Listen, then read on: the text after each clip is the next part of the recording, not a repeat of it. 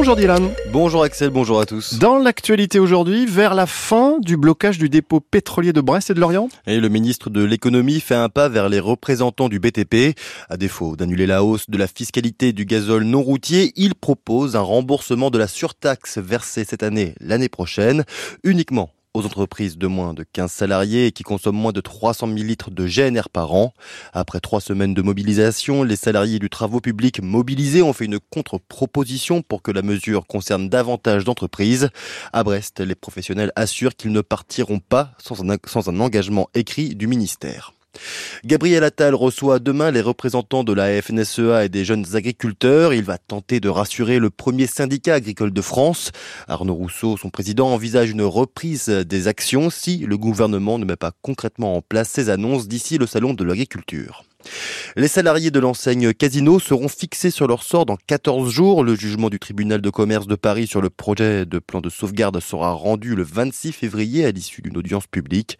50 000 employés sont concernés en France. Dans notre région, nous savons déjà que sur 11 magasins, 7 seront repris par Intermarché et les 4 autres, situés à Brest, Saint-Brieuc, Lannion et Malétroit, sont toujours sans repreneur. Selon un syndicat de Casino, les reprises seront connues au fur et à mesure. Mélanie Thomas dénonce le trop grand nombre de fermetures de classes dans le Finistère. La députée euh, socialiste de la sixième circonscription demande au Premier ministre de faire de l'école une priorité du milieu rural dans une lettre ouverte envoyée aujourd'hui. Une vingtaine d'élus et 12 associations de parents d'élèves ont signé cette lettre. 47 fermetures de classes sont prévues dans le Finistère pour la rentrée prochaine. Demain, le comité départemental de l'éducation nationale va se réunir pour trancher sur la carte scolaire.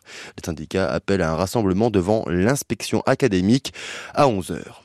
Plus d'un élève par classe est victime d'harcèlement entre le CE2 et la terminale. C'est le chiffre communiqué par la ministre de l'Éducation, Nicole Belloubet, suite à l'enquête nationale menée sur le harcèlement à l'école débutée, débutée en novembre dernier.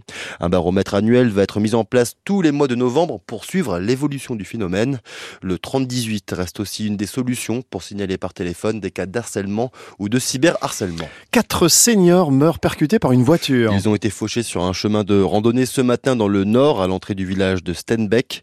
Les habitants sont en colère puisque la dangerosité de cette route a déjà été plusieurs fois dénoncée. Le centre-ville de Quimper inondé. 40 cm d'eau ont été relevés rue René Madec à l'aube ce matin à cause des grandes marées.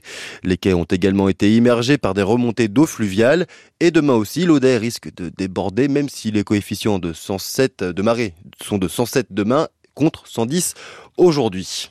Et le ramassage de certains coquillages de l'Odet aval et intermédiaire interdit. Les huîtres de la rivière sont victimes de contamination bactérienne. La préfecture a donc pris un arrêté aujourd'hui pour interdire la pêche et la commercialisation de ces produits. Idem pour les coquillages de la baie de Douarnenez en eau profonde. Vous pouvez retrouver toutes les informations et précisions sur le site de la préfecture.